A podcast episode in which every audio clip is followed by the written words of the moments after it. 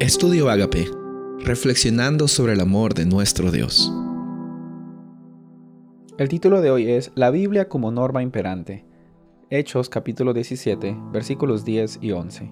Inmediatamente los hermanos enviaron de noche a Pablo y a Silas hasta Berea, y ellos habiendo llegado, entraron en la sinagoga de los judíos, y estos eran más nobles que los que estaban en Tesalónica, pues recibieron la palabra con toda solicitud escudriñando cada día las escrituras para ver si estas cosas eran así.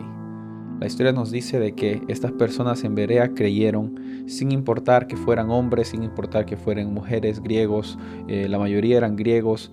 Eh, dice la Biblia que ellos llegaron a tener una experiencia personal con Dios. Y eso es lo que la Biblia tiene que ser para nosotros. Tenemos que ser como los bereanos en el sentido de considerar la experiencia que tú tienes con Dios como una experiencia que obviamente podemos adorar como una congregación, pero la experiencia que Dios quiere tener no es de tercera mano, no es de segunda mano, es de primera mano. Él quiere encontrarse contigo y la Biblia tiene que ser tu norma en la cual tú seas influenciado por ella y el Dios de la Biblia tiene que manifestarse en tu vida.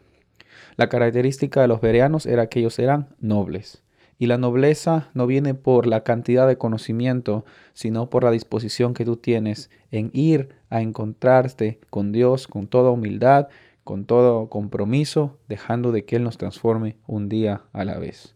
Eh, nosotros como uh, creyentes de la Biblia tenemos que vivir la Biblia y no solo tenemos que saber de la Biblia, sino que debemos dejar de que ella llegue a dirigir cada aspecto de nuestras vidas y al mismo tiempo eh, poner los principios que nosotros debemos seguir.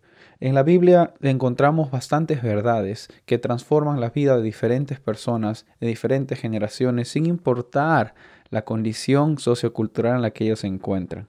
Y en la arqueología, en la historia, nosotros podemos comprobar de que la Biblia es un libro real, es un libro que ha sido escrito por personas, pero también el autor es Dios, el autor es el Espíritu Santo.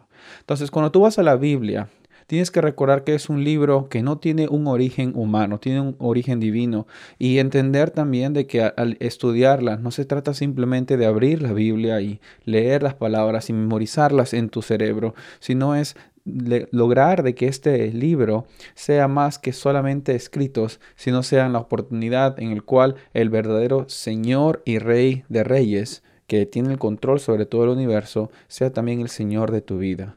En esta oportunidad el llamado que eh, queremos extenderte es de que consideres a la Biblia como la consideraban los bereanos.